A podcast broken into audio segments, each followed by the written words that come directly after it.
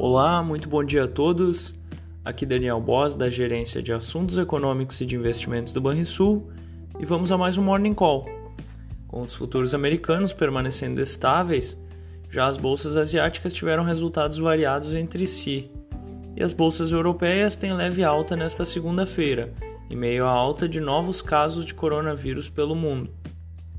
Ontem, o conselheiro médico da Casa Branca, Anthony Fauci, afirmou que americanos devem se manter vigilantes quanto à alta de casos da variante Omicron no país. Ele alertou que o risco de sobrecarga nos hospitais não é descartado. Mais de 2.800 voos foram cancelados no final de semana do feriado de Natal nos Estados Unidos por conta da pandemia. Na China, Dados divulgados nesta segunda indicaram alta de 9% no lucro industrial em novembro em relação ao mesmo mês do ano anterior.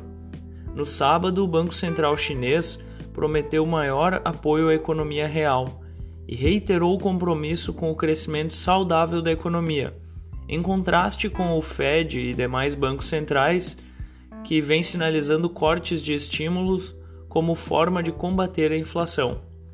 Entre as commodities, o, o preço do barril do petróleo e do minério de ferro recuam nesta segunda-feira.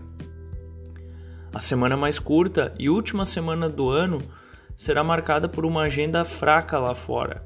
Destaque dos indicadores da China na quinta-feira, em meio à notícia de que uh, Pequim pode reduzir a meta de crescimento de 2022 para o intervalo entre 5,5% e 6% ao ano enquanto o investidor monitora o avanço da Omicron. Por aqui, sairão dados fiscais de novembro e o IGPM de dezembro na próxima quarta-feira.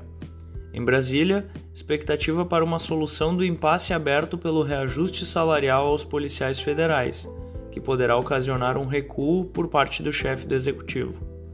Fechamento do mercado. O dólar fechou a semana de forma estável aos R$ 5,67 o Ibovespa terminou cotado aos 104.891 pontos, uma queda de 0,33%, e o S&P 500 avançou 0,62% aos 4.726 pontos. O DEI futuro para janeiro de 2023, o juro curto, subiu 21 pontos base a 11,59%. Já o DEI futuro para janeiro de 2027, o juro longo, subiu 15 pontos base a 10,53%. Agenda do dia: nos Estados Unidos serão divulgados dados sobre a sondagem industrial.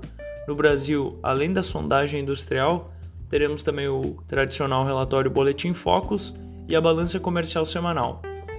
Esse foi o nosso Morning Call e já aproveitamos para passar as perspectivas da, da nossa semana. Tenham todos um bom dia e até mais.